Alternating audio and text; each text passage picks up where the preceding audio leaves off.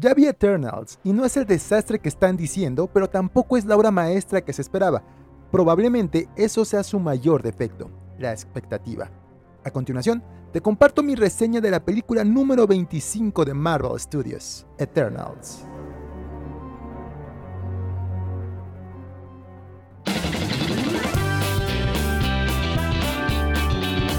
Todo lo que quisiste saber sobre Disney, pero nunca se te ocurrió preguntar. Curiosidades, entrevistas, reseñas de películas y series, coberturas y mucho más sobre el mundo de Disney, Star Wars, Marvel, Pixar, Nat Geo y todo lo que se acumule. Estás escuchando Disney Match con Ney Radilla.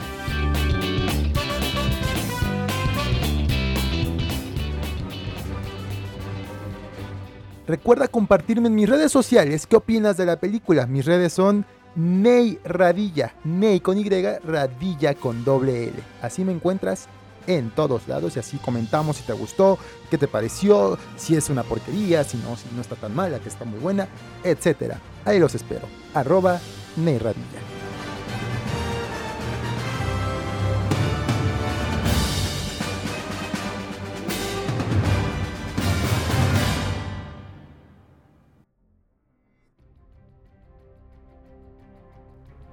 La trama de Eternals es muy simple. Un grupo fragmentado de superhéroes ancestrales deberá volver a reunirse para salvar a la Tierra de una amenaza que creyeron extinta. ¿Ven?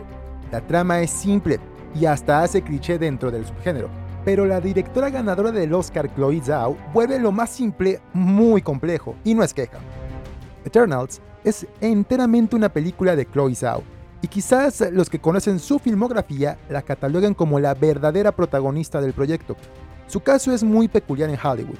Es una directora que pasó de un presupuesto de 5 millones de dólares a uno de 200 millones de dólares, y lo hace con una naturalidad soberbia.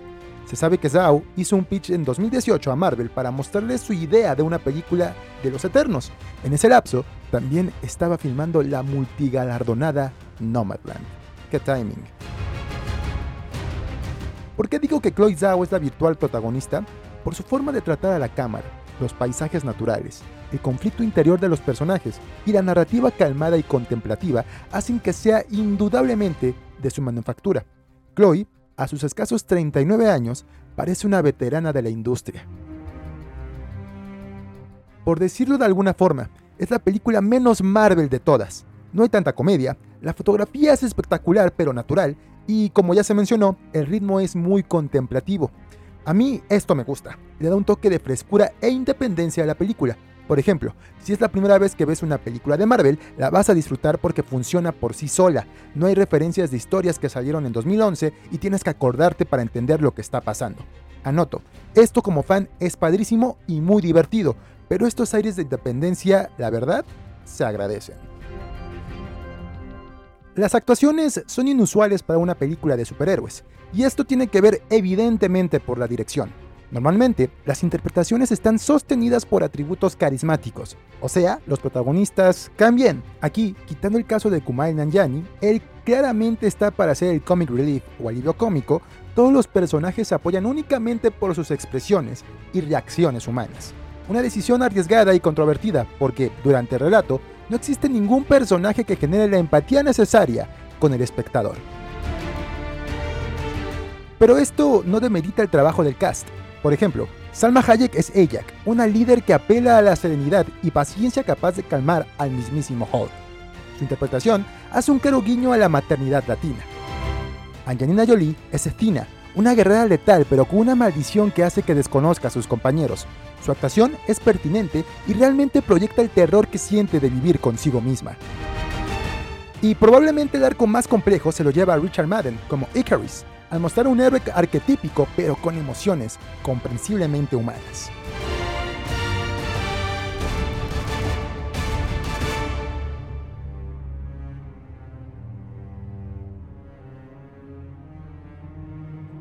Es la primera película de Marvel verdaderamente incluyente, tiene un elenco de varias nacionalidades, cuenta con la primera superheroína sordomuda, el primer héroe abiertamente homosexual y de talla grande. Pero lo más importante del tratamiento de todos estos personajes es que ni su etnia, preferencias sexuales, condición física o capacidades los definen como personas, o en este caso héroes. Lo que realmente importa son sus acciones con su entorno y lo que realmente llevan como bandera es su capacidad de hacer el bien. La música de Ramin Javadi encierra el mood de relato milenario, la historia transcurre en más de 7000 años, con acordes típicos de cada región que se presenta en pantalla, hasta sonidos que parecen fuera de este mundo. No es un score épico como el que logró con Game of Thrones o Titanes del Pacífico, pero sí es un muy buen trabajo.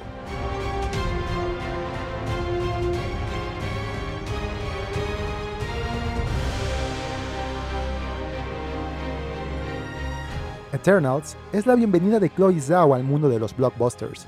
Su paso aquí es prometedor. Ya demostró que es capaz de mezclar el cine de autor con el espectáculo, hazaña que solo Spielberg, Nolan, Zemeckis y otros muy pocos logran hacer. En conclusión, Eternals es de los proyectos más ambiciosos de Marvel Studios, con la visión de una directora que promete ser una leyenda, pero que por X o Y no terminó de cuajar. Está buena, entretiene, pero dista mucho de ser la mejor película de Marvel. Eso sí, vino a cambiar las reglas dentro de este universo.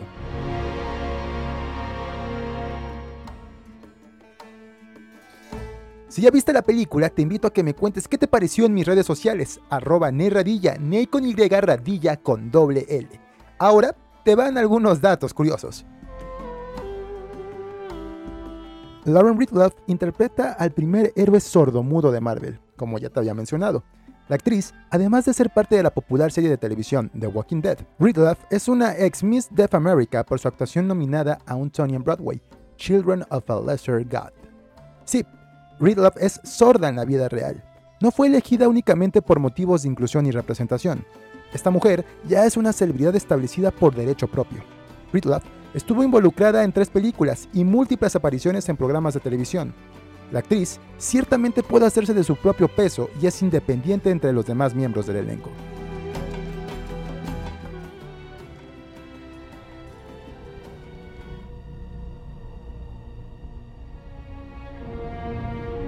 Thanos es un Eternal. Sí, los Eternos fueron creados por seres poderosos y fuertes llamados Celestiales, para que la raza humana pueda protegerse de cualquier amenaza. Eso suena fácil de comprender. Pero pues hay más. Los celestiales también crearon a los desviantes, que juegan como contrapartes malvadas de los Eternals. Además, tanto los Eternos como los desviantes son básicamente creaciones humanas modificadas genéticamente, pero debido a que los Eternos tenían la tarea de proteger a la humanidad, se les dieron características similares a las humanas para que se mezclaran. Los desviantes, por otro lado, están obsesionados con gobernar sobre la Tierra. Esto en los cómics. El supervillano Thanos es técnicamente un eterno, pero se mezcla con la herencia desviante. Thanos puede manifestar muchos tipos de superpoderes y puede usar las gemas del infinito. También nació y fue creado como un Eternal por Alars y Suizan. Pero debido a su sangre desviada, Thanos desarrolló el síndrome desviado, que lo convirtió en una amenaza para el universo. Reitero, todo esto en el cómic. Los celestiales estos entes juegan un papel importante en Eternals y posiblemente en el futuro del Marvel Cinematic Universe. Pero si recuerdas, algunos Celestials ya habían aparecido en las películas, incluida la serie de Guardianes de la Galaxia. El primer celestial del que se tiene registro dentro del Marvel Cinematic Universe ocurrió en Guardianes de la Galaxia Volumen 1 en el planeta Nowhere, en una cabeza gigantesca. ¿Recuerdas haberla visto? Mientras que el segundo es el papá del mismísimo Peter Quill, Ego, aquel planeta que quiere pues prácticamente conquistar el mundo. Cambio de género. Si bien este cambio se ha hecho antes, como la forma en que el personaje de Tilda Swinton fue de repente una mujer cuando Ancestral siempre ha sido interpretado por un hombre asiático en los cómics, esta vez Marvel no lo hizo con uno, sino con tres personajes dentro de la película. Los tres Eternals que sufrieron su cambio de los cómics a la película son Sprite, interpretada por Leah McHugh, que posee el cuerpo de un niño a pesar de que es un inmortal. También tenemos a Ajak, interpretado por la mismísima Salma Hayek, a quien los aztecas adoraban como Quetzalcoatl. Es un arqueólogo con profundo interés en la historia de los celestiales. Y por último, McCary, interpretado por la actriz Lauren Ridloff, un velocista obsesionado con ser el más rápido del universo. Algo más clavado. Arishem, el personaje Arishem, forma parte fundamental en la historia de Eternals, pero un fanático en Reddit reveló una captura de pantalla, incluso antes de que se estrenara la película Thor Ragnarok, donde presuntamente aparece la nave de Arishem de los cómics. Es muy poco probable que Arishem apareciera en esa batalla por la naturaleza de la misma y fue más una decisión estética, pero el guiño es fantástico. Si te das cuenta, la nave sí se parece muchísimo a la que aparece en los impresos. Jack Kirby los creó después de una temporada en DC Comics. La leyenda de Marvel Comics, Jack Kirby, pasó un breve periodo en DC Comics donde trabajó en la épica historia de los nuevos dioses. Cuando regresó a Marvel, comenzó a trabajar en, The Eternals, inspirado por el amplio alcance y el matiz de ciencia ficción de la historia de New Gods.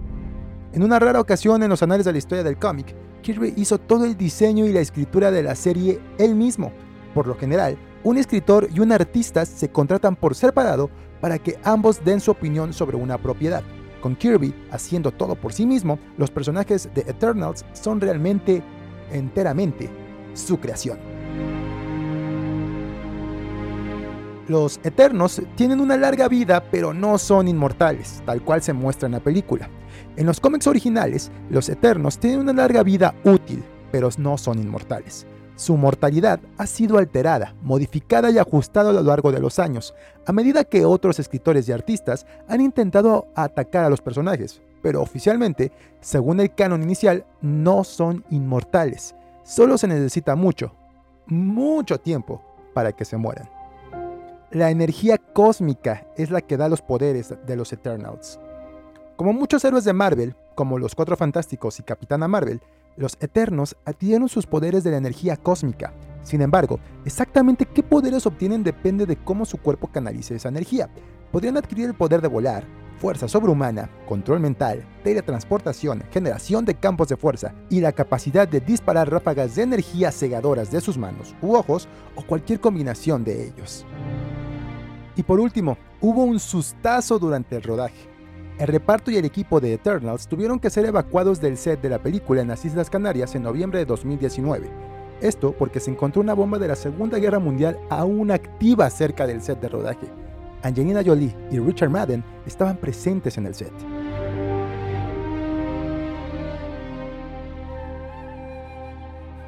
Y es así que llegamos al final de este episodio. Recuerda compartirme en mis redes sociales, arroba Radilla, Ney con Y Radilla con doble L, qué te pareció la película, si sabías algunos datos curiosos y pues demás cosas que quieras escuchar en los próximos episodios de este podcast. Muchas gracias por su atención, nos escuchamos a la que sigue.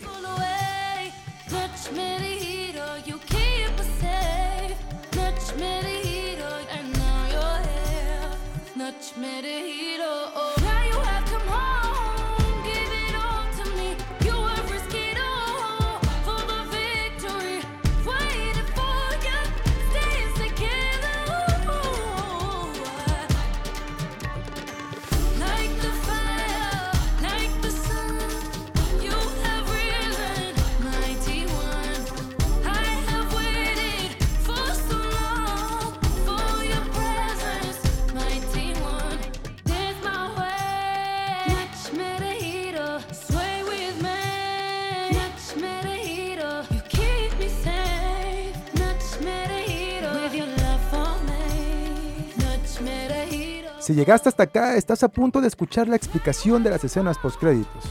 Obviamente, hay spoilers. La advertencia está hecha. En la primera escena postcréditos de la película, mientras Thina, McCary y Drew viajan al encuentro con Arishem en la bóveda, los Eternals se dan cuenta de un desarrollo extraño dentro de su nave, del cual aparece Pip el troll, quien anuncia la llegada de Eros, a quien se le conocerá eventualmente como Star Fox. Eros se presenta con los Eternals en la nave y le da gusto conocer por fin a Thina, lo que dispone una alianza para el futuro. Cabe recordar que Star Fox será interpretado por el británico Harry Styles, quien protagonizará en el futuro una película o una serie centrada en Star Fox. Y en la segunda escena post-créditos, vemos a Dane Whitman interpretado por Kit Harrington, quien se encuentra frente a la famosa espada de ébano, la cual ha pertenecido a su familia pero tiene una maldición. Aquí se ve a Dane a punto de empuñar la espada, pero al momento de hacer contacto con la mítica arma, Whitman decide no hacerlo, cuando una voz se escucha en el fondo, retándolo a tomar la espada. En el futuro, Whitman se convertirá en Black Knight, o Caballero Oscuro, un gran aliado de la nueva era de los Vengadores, pero su debut enfundando la armadura oscura tendrá que esperar un momento.